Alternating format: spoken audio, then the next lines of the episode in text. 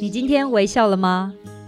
跟着微笑台湾深度走访台湾每个乡镇、每个角落、每座山、每条河，发现这块土地上更多动人的故事，让这座岛屿和你重新连结。现在就出发！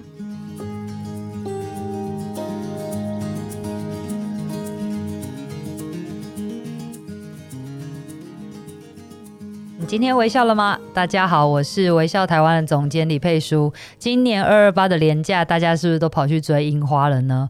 不过呢，这次假期我们不带大家去赏樱，而是要带大家来到一个呃，可能你真的还没有去过的一个地方。我们常常讲的是冷门的城镇，但是它有新鲜的事情会一直在不断的发生。我们今天要带大家来到彰化的一个小城，叫做园林。OK，你听到了，是园林，不是云林哦。那我们今天请。到的特别来宾呢，的确也相当特别。他呢，头衔就是园林人。好，这位园林人呢，在他的家乡做了一些很有趣的事情。那现在来到都市工作的时候，也针对地方创生有不一样的观察。今天我们就要请他来跟我们聊聊他的家乡，带我们去园林玩一玩。Hello，宜山。Hello，大家好，我是来自彰化园林的一闪一闪亮晶晶陈宜山。好，宜山，我们真的是上次特别跟你去了这个。园林一趟，觉得非常太好玩，对对对对对，就在我们去年的那个跨年之前，对不对？哦，那其实我们来到这个园林的时候，它真的是呃，以我小小时候的想法，完全是不一样的。它真的是非常的热闹。那这让我想起了我前阵子看到的一篇报道，新闻报道。那个报道就在写说，台中的这些大型的餐厅，因为我们知道台中市区有非常大规模的餐厅，而这些餐厅呢，他们打算要到园林去插旗，就是要开这些大的餐厅。那到底为什么会愿意来到这个园林开店展店呢？其实就是因为园林这边的消费力很够，对，所以它其实有，对，它有非常多的银行。然后它是富豪的故乡，对 对，所以它其实有一些称号，对不对？对，基本上其实大家如果看到新闻标题的时候，有钱人多其实应该就是不用怀疑，就是园林这个地方，而且我们其实人口才十二万人，然后就有二十八家银行，没错，对，非常惊人，就是大家都把钱存到银行去了。它是全台银行密度最高的小镇，是，而且有人说它是罐头王国，然后有人说它是蜜饯王国。嗯而且它过去真的是台呃全台的第一大镇，嗯，所以过很多人不知道它，但是他的的确它是一个呃很都市性格的地方，它其实不是产地，嗯、然后它也不是说哦是就是农农业的大县大镇，并不是这样，相反的，它是一个呃交通非常发达的地方。对，因为过去啊，在园林这边，其实我们园林就是就是临近白果山，嗯，对。就是八卦山下的白果山这个地方，那以前这个地方就是很多就是农产品的这个疏散地，所以也发展了就是有蜜饯的这样的产业。嗯，然后呢，蜜饯后来也呃包含了就是食品加工业，然后也是很在战后非常蓬勃发展。那有了这些食品加工业之后呢，就是我们呃就是陆陆续续的就会有其他就是呃存粮。对，然后所以大家如果坐那个火车经过园林，就会看到一个很庞大的一个圆筒状的建筑，那就是园林的那个铁路谷仓地库。哎，这个真的很值得推荐大家去看一下，嗯，因为我真的没有在其他地方看过这个地这种地景。嗯，这个地景它是像是呃十八座的圆筒状的，这个是仓库，然后这个仓库大概有三十四公尺高，那大概是十一层楼，哎，对，很很惊人，就是。呃，你会觉得说哇，好像一个巨人一样。哦，他过去真的是堆那些谷子，就是等于是没错，储存对粮食的。嗯嗯嗯。不过他用的就使用的时间非常短，对不对？对，我印象中，它好像就是只是一个过渡时间。嗯，嗯，因为其实，在园林这个产业转型的这个速度非常的快。嗯，对，所以其实大家对于蜜饯这个产业现在应该也都很陌生了。但我觉得真的有有有机会来到这个园林的话，可以来看看我们这个铁路谷仓，难得一见的奇景。嗯，那不过刚刚宜珊有讲到蜜饯这件事情，嗯，关于蜜饯就真的很多好讲的了，因为它其实真的是蜜饯的故乡。然后讲到白果山，我妈以前都跟我讲说，她都去白果山追星，大概是四五零年代那时候，是不是有一个综艺节目？其实问你不准，你这么年轻，对，但是我是八年级，对对对，但是在我们的报道里面就有写，就那时候其实就有一个叫翠提春晓的那个。综艺节目。这个我真的不知道。对啊，我真的没看过，但是我真的觉得很酷，因为他就说是崔台新主持的，然后有非常多的歌星啊，然后就是明星会来到这边录影，那大家就会。坐那个游览车上山，嗯、到到这个白果山游乐区去追星，然后你知道去到那边就要买伴手礼嘛，嗯、所以沿路都是卖那个蜜饯的，对，不对？但是我们想到蜜饯，就是想到那种梅子干呐、啊，然后什么李子干呐、啊，那甘生丁，对，甘生丁。可是园林有产这些东西吗？其实过去会有，对，因为我们从现在一些比较闲置荒废的观光的果园就可以看得出来，嗯、其实以前还是有就是种一些呃农产品，像杨桃啊这些。对，那只是说，因为呃后来就是大家对于蜜饯这样的食品，然后有比较不一样的需求了，嗯、所以慢慢的这个蜜饯的这个产业，它又会转型成可能现在就是呃大家比较诉求一些健康呐、啊，然后是呃自然的这种果干的这样的食品。但是其实过去呃蜜饯这样的食品，就是大家储存这个农产品的一个因应，我们要储存。然后呃，就是产生的一种方式，没有错。嗯，嗯，那其实我们就呃这次有访问到一个叫做新丰顺食品的，是，是它其实就是一个这样子典型的转型的店家，对不对？对。然后我认识的这位嗯叫做 Molly，就是这个这个女生，我就叫 Molly 姐。嗯、对，她其实已经是第四代了，这样子。对啊，那他过去的话，呃，从他的阿公啊，然后爸爸，其实他们都也是就是从批发，然后后来呃也有就是做过呃蜜饯工厂，嗯，对。那嗯到现在的话是做比较选品的这个概念，嗯哼，对。OK，所以现在就开始变成小包装的那种呃。怎么讲？做品牌，对，有。现在已经，呃，就是透过茉莉姐，她已经把它朝向就是品牌经营了。嗯嗯嗯我觉得这真的很不一样，嗯、因为我们过去在看蜜饯的时候，我还记得我妈又常常叮咛我，因为她其实也是园林白果山一带的人，然后她就说她都不敢吃蜜饯，因为小时候她就看到非常多苍蝇嘛，然后或者是说，哎、欸，是不是用脚在踩？就是有很多那种 传言。其实现在还是可以看到，对那只是说，因为过去工商业发比较没有那么发达，嗯、其实大家的空气呀、啊、跟这个环境其实都还是比较呃比较好一点的，对对，所以这样子的呃这样子的制成，其实大家是都还还算就是习以为常，嗯哼哼对。但是随着就是呃园林的工厂越来越多啊，其实就会有一些就是跟食品呃比较直接相关的安全卫生的对对问题这样。所以现在开始陆续在做转型的时候，他们也开始一直在尝试说，哎、嗯，是不是就可以做到无添加？所以那时候有听到茉莉讲说，他要开另外一个系列。嗯可以尝试说，哎、欸，我们的蜜饯也可以吃的很健康，是一个很健康的零食，同时又可以保有我们园林的特色。对啊，因为其实这些都是要因应着大家就是呃时代不一样，然后消费者的需求不一样，嗯、对，而去改变这个制成。是对，没错。嗯、那好，那我们接下来是不是可以讲一下这个？这个我真的也觉得 amazing，就是那个 呃园林食品。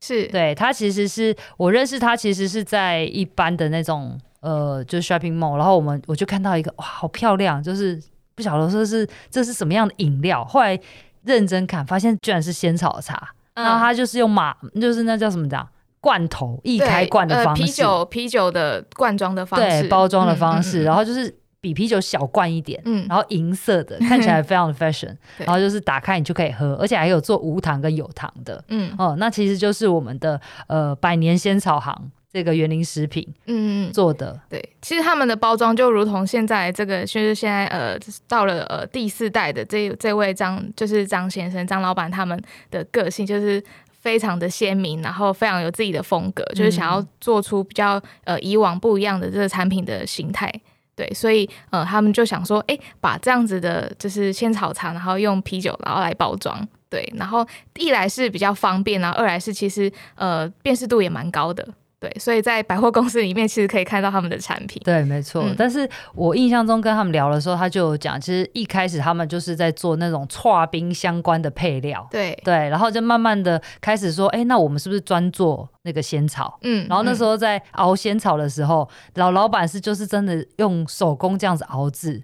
然后他就讲了一句话，我觉得超超有趣的。他就说他觉得那个刚刚在练丹呢，就是好像在炼丹，因为他一站就是三四个小时，然后要不不停的搅不不停的搅拌，因为怕要非常有耐心。对对对，然后酱油一样，没错。然后真的是搅拌完，最后要成型的时候，要把它倒在那种定型的那个陶做的那个瓮里面。就是应该说卡巴里面，然后那个盒子它其实是用陶做陶制的，而且那个是用水里蛇窑的陶。嗯，对，那时候真的就是非常的淳朴，然后那个器具也非常的完整。听你这样讲，好有画面，是不是？然后呢，后来就真的慢慢，就像你说的，因为那时候保存不容易，所以他就想说，是不是可以用呃罐装的方式，嗯，去做这样子的包装，嗯，但是发现走太前面了。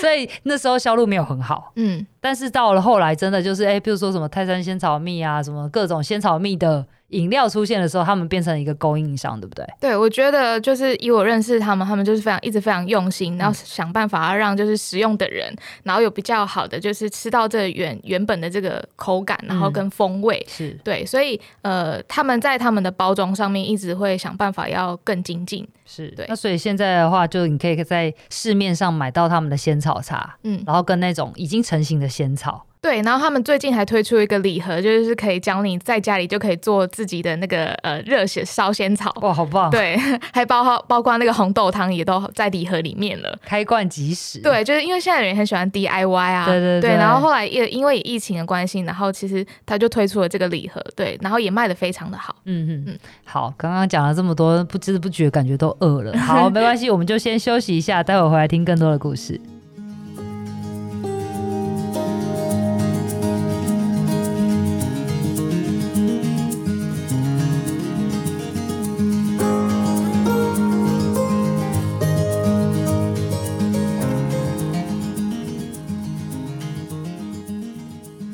回到节目。今天我们邀请到的来宾是园林人陈宜珊。宜珊刚刚在上一段的节目跟我们讲到了很多关于他的家乡，对于他家乡的理解，包括呢火车的利库一定要是我们去园林必看的，还有这里就是我们的蜜饯王国，在白果山上有非常多这样子一个蜜饯的产业在这里，已经在这边的加工产业，所以现在我们在市面上喝到的仙草茶，然后还有这个仙草蜜，其实都是来自。这小镇，不过呢，接下来我也很想要问一下宜山哈，嗯、你其实过去在家乡工作了一段时间，那现在才来到都市，然后进行很多呃跟地方创生相关的研究。那过去在园林的这段时间，你在做什么呢？好。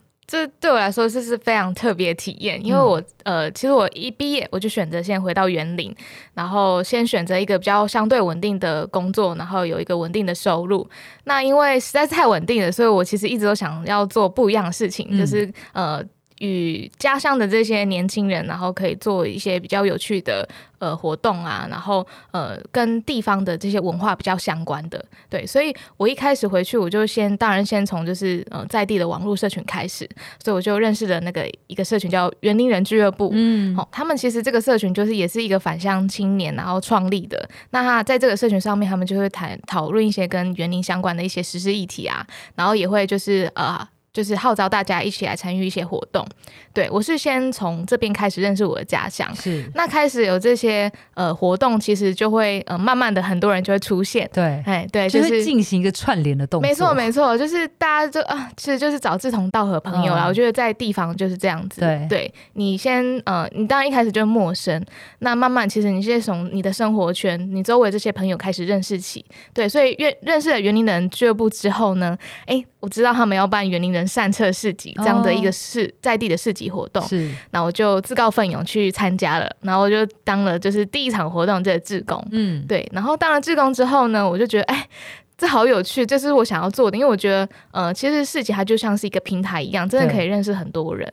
那我当了志工，呃，就变成从志工，然后变成是呃园林的赛车市集的这个策展人。哦，对，那时候大概一开始的时候有多少的摊位啊？加入？其实第一场很很轰动哎、欸，哦、大概将近两百个摊位。哇塞，对，好大一场哦。是，嗯，对，很所以。一开始都是找在地的这些品牌啊，或者是年轻人想要摆摊的嘛。其实一开始这些。摊友大家都很好奇，哎，怎么办法那么强，有两百个摊位？对。但其实就是这个呃社群，其实它已经经营了呃五六年了，在当时，嗯嗯、对，所以其实大家都是透过这个社群，然后得知这个活动，所以对这个活动来说，其实要号召并不难，嗯，对。然后，然后当然一开始就是大家觉得啊朝圣啊，然后要共享盛举，就就是到高达两百个摊位这样子的规模，哇，对。那后来就是有一直都有固定的举办嘛？其实在我我后来就是比较有策展的这个观念之后，我就。就是会有一些不一样的主题，嗯，主题性的这些呃。招募，然后跟筛选。那筛选之后，其实你慢慢每一场市集，你可以去谈的面向就会不太一样。所以一开始我们可能是谈创业，好，就是大家可以在呃家乡有斜杠的生活，嗯、然后有第二个收入。对对，然后慢慢的从就是创业这件事情提升到可能是跟美感。然后跟呃跟一些品牌经营比较相关的这个呃内容这样子，对，所以在这个平台里面，其实可以做的事情真的非常多。那对于我来说，其实这是我认识家乡的第一步。嗯哼，对。那现在一直到现在都还有这个市集吗？有，到现在都还有，就是已经呃，应该如果没有记错的话，其实已经到第六年了。第六年了，对，嗯，嗯，我觉得它其实算是一个呃，大家想要当小老板或者是创业一个很好的一个平台跟试水温的地方，嗯、对不对？对，因为其实对呃大部分的人来说，当然就是大家呃要参加市集，就是想要有呃赚钱有收入嘛。嗯、但是大家相对其实没有那么呃大的经济的压力，他们反而可以去想一些比较有原创性的这些商品出来。嗯，对，所以那时候我们的想法也是，其实我们是说鼓励一些在地一些职人呐、啊，那他可以透过这个平台，然后也去展示他的一些工艺也好，然后他的一些专业也好。对，所以我们那时候一些形象比较早、原创性比较高的一些摊友，对，那当然他呃，我们在这个筛选过程当中，其实我们是比较倾向就是他们想要就是经营一个品牌。对，所以微笑台湾其实都会推荐我们的旅人，如果有到一个地方、嗯、想要认识这边的年轻人或者是品牌的话，嗯、真的是可以去找在地的市集，嗯，对，在地人办的市集，嗯、因为他们通常都会聚集在那边。那你跟他们聊聊天，你们就可以知道说，哇，这个地方原来有这些这么有趣的事情正在慢慢的发生。对，那因为我觉得最有成就感的一件事情是，其实大家当时啊，当时的园林人是对于市集是什么。是什么模式？其实都对，大家想说，小时候是卖菜的吗？是夜市吗？嗯、对，所以我最喜欢问就是，哎，你觉得呃，夜间的市集跟夜间的夜市有什么不一样？嗯嗯对，那透过就是每一场活动这样不一样的就是议题面啊，然后去去谈，其实大家慢慢就会形塑出哦，这个市集的这个个性出来。对，那再加上我们其实很很努力的串联园林在地的一些店家还有职人，那包括我们后来也办了古迹市集，我们去一些呃就是。是比较文化资产的一些场域里面去看不一样的生活的那些空间，嗯，对，这些都是我们在市集这个平台里面尝试去做的。是，嗯、那也因此你认识很多在地的好朋友，是，包括这个老树咖啡，对，哦，他上次呃带我们去他的空间，我觉得好有趣哦，嗯、因为他其实正职不是咖啡店老板。对，他白天有一个工作，对，朝九晚五的上班族，是是是，但是他到了下班的时候，他就回家开店，嗯，然后这一间店 就应该是他的家里啦。然后被他打造了一个很魔幻的空间，对，分成好几个区域。对，因为我其实也是后来才知道有这家咖啡店，嗯，它等于就是园林人秘密据点的那种那种概念。对对，因为它不是在非常就是市街呃就是市中心的一个区域，它是在比较郊区了，而且感觉就是朋友带你去，你才会知道的。没错，真的是朋友带我去。对，那因为它就是预约制嘛，那就是等于说要知道人，然后假后到修博才会才会去到的地方。对，那我那时候也想，哎，对啊，怎么可能就是。员林混了那么久，然后不知有没有我不知道的点，对，所以朋友带我去了之后，他说：“哎，好有意思哦，就是。”呃，有调酒，然后跟咖啡一个复合式的一个空间，嗯、然后呃，在这边可以认识很很不一样的人。对，然后你肚子饿的时候，老板的妈妈会煮饭给你，煮菜 给你吃。对，很温馨的一个空间。对对，所以后来对后来也是透过就是嗯，我要宣传我市集活动，然后我到了这边，然后认识了店长，嗯，然后慢慢的也是因为呃这个空间，然后有认识。更不一样，就是专业领域的人，嗯，对，然后他们都有一个共同点，就是他们其实，嗯，到台北去工作，然后他们在重要节日都会回回来，对，然后就会相聚在这边，嗯，对，所以刚刚老树咖啡就是一个还蛮经典的，欢迎大家可以去走走看看，对，是一个秘密据点，是，然后另外还有一个叫做丰富食堂，我觉得它很有趣，对，它是呃年轻人，他过去也在。台北工作，嗯，但是他后来回去，对，跟爸爸一起开餐厅，对，开餐厅，然后爸爸是大厨，然后儿子呢就负责冲咖啡，然后维护就是整个店里面的设计跟驻轴，然后他有一个有一区就是算是一个选物店，对，然后。重点，他选的物还不是在地的哦，是日本来的哦。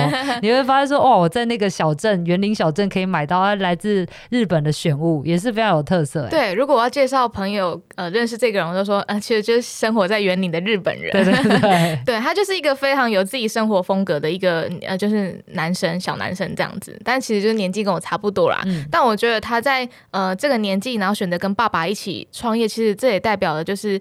呃，年轻人回到家乡，然后愿意跟长辈一起，就是呃，开创不一样的这个事业，然后到现在其实也经营的蛮有声有色的。嗯，对啊，去到那边一定要预约，上次去差点没位置坐。对，而且其实他自己一个人还要忙选物店，然后还要忙餐厅，然后还又要自己又要办市集。嗯，对，他自己也是在自己店内，然后有着新感觉市集这样子的活动。嗯，对，然后也是。呃，透过他想要谈的一些主题，然后去呃集结就是在地的青年。我觉得那个两代之间的相处很有趣，嗯、因为我那天有一点从旁观察，我觉得他们两个都是就是老老板跟老板都非常有幽默感，啊、然后就会互亏。对，那其实我觉得呃，爸爸也非常的希望儿子可以回来，嗯，但他知道说儿子回来的话，必须要给他空间，让他可以发挥。嗯、那所以，但是他又会有一点呃，譬如说各种的看不过去，所以我觉得这彼此之间都要互相的磨合，嗯。就是呃，爸爸要给空间，然后儿子可能也要学会怎么样跟父亲做沟通。嗯，我觉得这是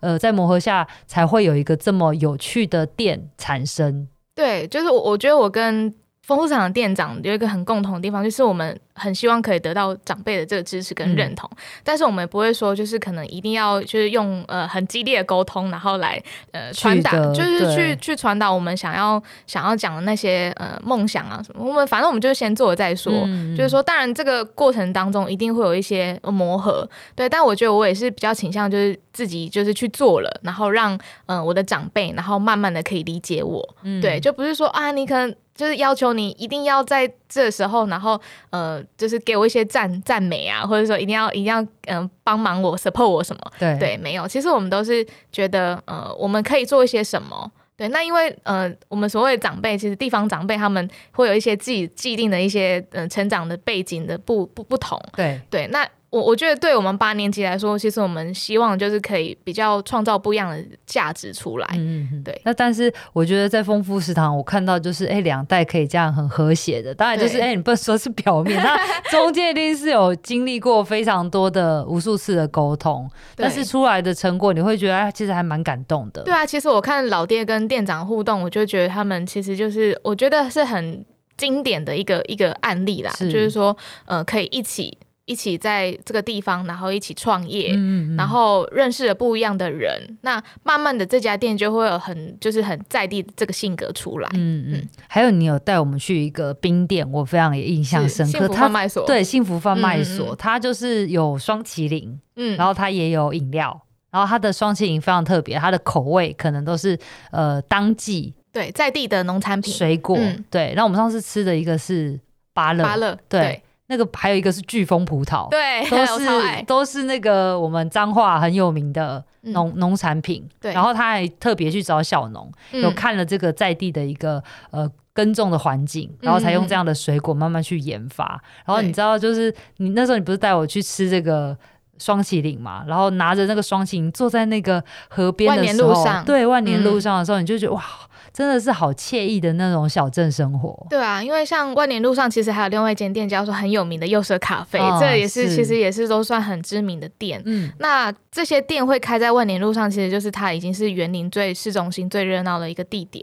嗯、然后呃，就是你只要搭了火车，然后步行十分钟以内就可以到达的地方。嗯，对。那我觉得在咖啡店的旁边开一间霜淇淋店是一个非常完美的结合。对，对，那因为他们之前也有一起就是要联名贴推出一些商品。那我觉得这就是在地的这个生活的特性，就是说你可以跟你隔壁的邻居，然后一起去做一些不比较不一样的计划出来，嗯，对，那就不会是那种感觉，就是哎、欸，我们两个聊一聊，哎、欸，想到什么就来做做看啊，那种感觉。对，对，我觉得就是在地生活、嗯、共享跟共创是非常重要的。嗯、对，欸、好，刚刚宜珊讲了这么多，那如果我们要去园林两日小旅行的话，你会怎么样推荐我们这个行程啊？好，其实大家就是你要搭火车或是开车，其实都很方便。哎，对对，就看你有几个人，对，看你有几个人。那如果搭火车的话，就我们有脚踏车站，对，因为火车站出来就有脚踏车可以共享，脚踏车可以借。哦，对，然后你可以选择就是这样的方式，或者说你其实就开车，对，因为开车也真的非常方便。因为其实市区几个景点都不远嘛，对不对？对对。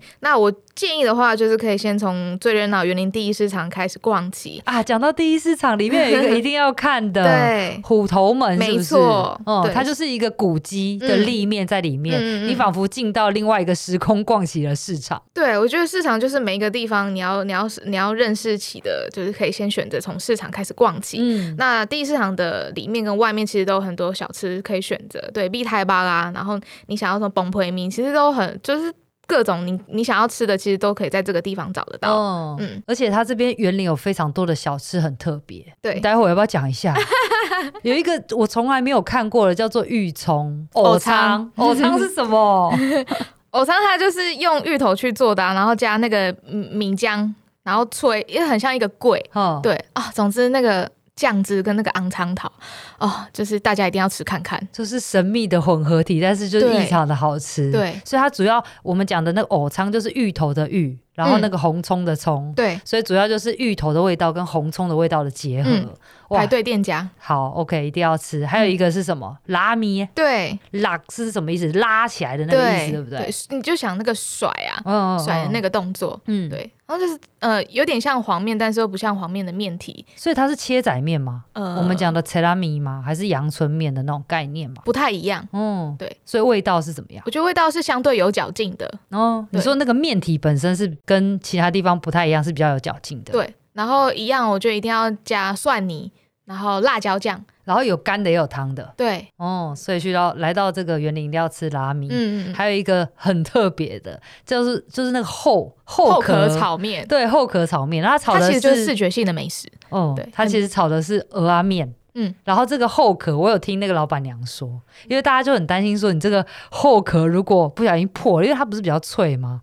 然后那个后壳破的话怎么办？是不是就没有那个铲子？没有听说他们库存很多后壳。对，没错。但是那个是真的是早期啦，它还不是保育类之前就已经先囤起来了。嗯、就是老老板非常有远见，知道这个那个铲子要多囤一点，不然会没有铲子用。我觉得就是非常具有时代感的一个美食。是是是，所以真的是视视觉系的美食，一定要去那边见识一下什么叫后壳炒面。嗯，好，那接下来呢还要去哪里？我会推荐去呃白果山，嗯，山上走一走。刚刚我们说那个白果山游乐区，对。那如果对游乐区，呃，觉得没有兴趣也没关系，因为其实你可以就步行，嗯、就是因为它就是没有到很陡，然后沿着那个斜坡上去呢，你就会看到就是园林的密建的这个聚落。哦，对，目前就是还还还会有一些比较传统的建筑，然后跟呃，其实长辈都还是有住在那边。是对。接下来呢？然后我会推荐的话，一定要去看园林地库嘛。刚刚有说，就是这个建筑一定要去看。哦、对，对，对，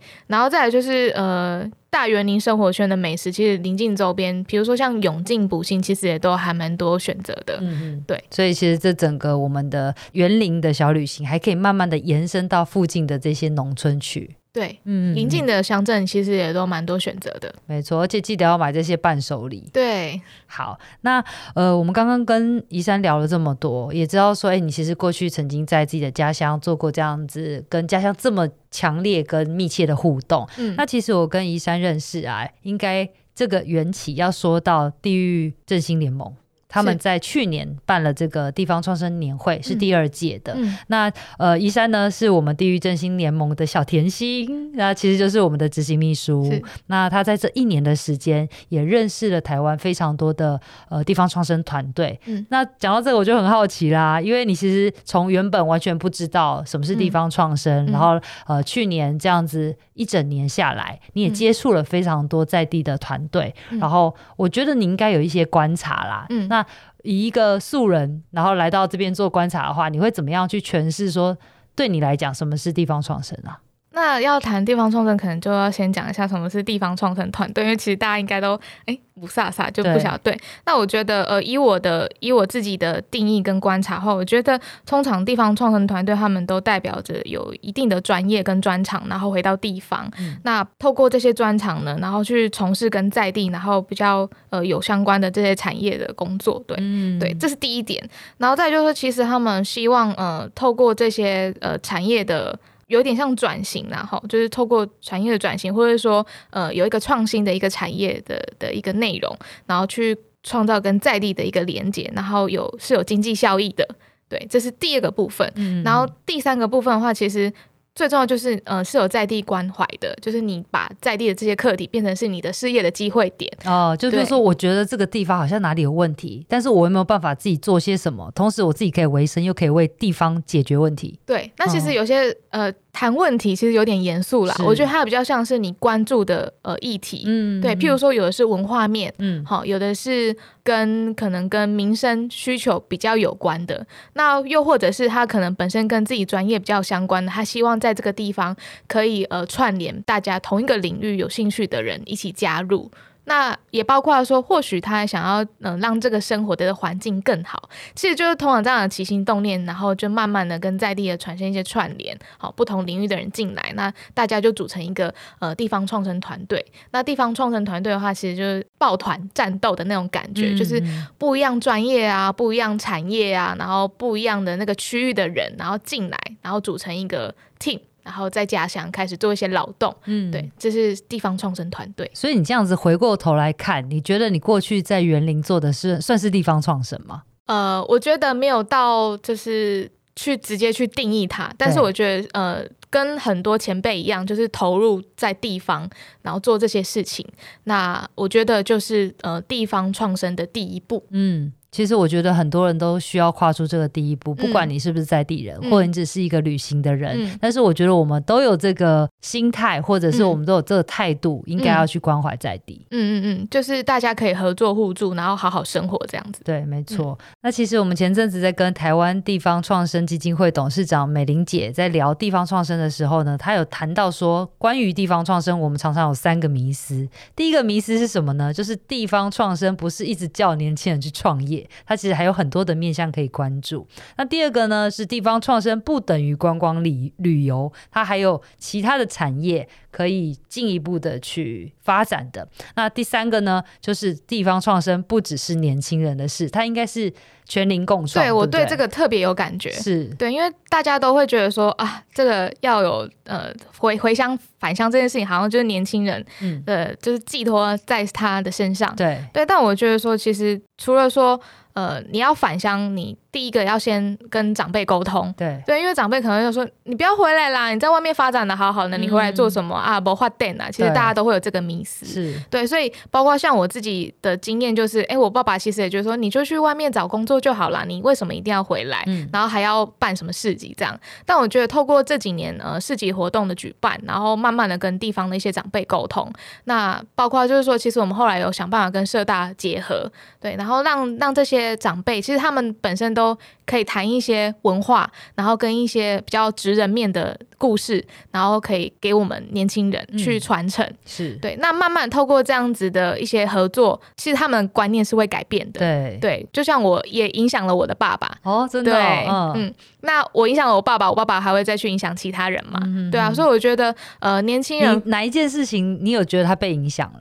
嗯，我觉得就是譬如说，为什么要在呃，一个公园里面办活动这件事情，对对，一开始他不能理解，呃，他他觉得说啊，这个不是公部门在做的事情吗？哦、啊，你为什么要跟公部门做一样的事情？但是后来他实际他去参与了，他是在说，其实我们。并不是在做跟公部门一样的事情，在这个办活动过程当中，其实我们做了很多呃跟在地的店家串联，然后包括说我们就会谈一些议题，所以其实是在地劳动，对，嗯嗯嗯，所以他后来一起参参与这个劳动，对啊，包括说他的一些朋友其实也都会来逛市集，哦、然后觉得说哇，这些市集卖的这些呃商品其实是比较不一样的，嗯、对。好，那接下来我想最后一题我会想要问宜山的是，有很多年轻人可能真的想要回去，嗯，那他你觉得他？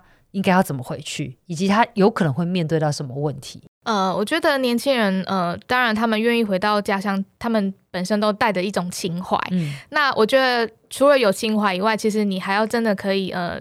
愿意去理解你的家乡，那这个理解包括成跟愿意跟跨世代的这些这些呃，就是长辈，好，不论是长辈还是说其实同年纪是大家在不同世代面临的这些课题跟价值观其实都不太一样。嗯，第一个是你要敞开你的心胸，好，然后去理解这个地方，然后再就是说你要大概知道说你可能可以透过你自己的专业去呃面对到哪些地方的课题，那。主要是愿意跟人互动这件事情，我觉得真的蛮重要的。对，然后透过跟人的互动，其实你慢慢就会理解说，你在这个地方可以扮演什么样的角色。诶，所以或许，嗯、呃，把自己当做在地经理人这样子的呃定位，我觉得是一个开始。对，透过自己的热情跟专业，然后去挖掘一些地方的课题。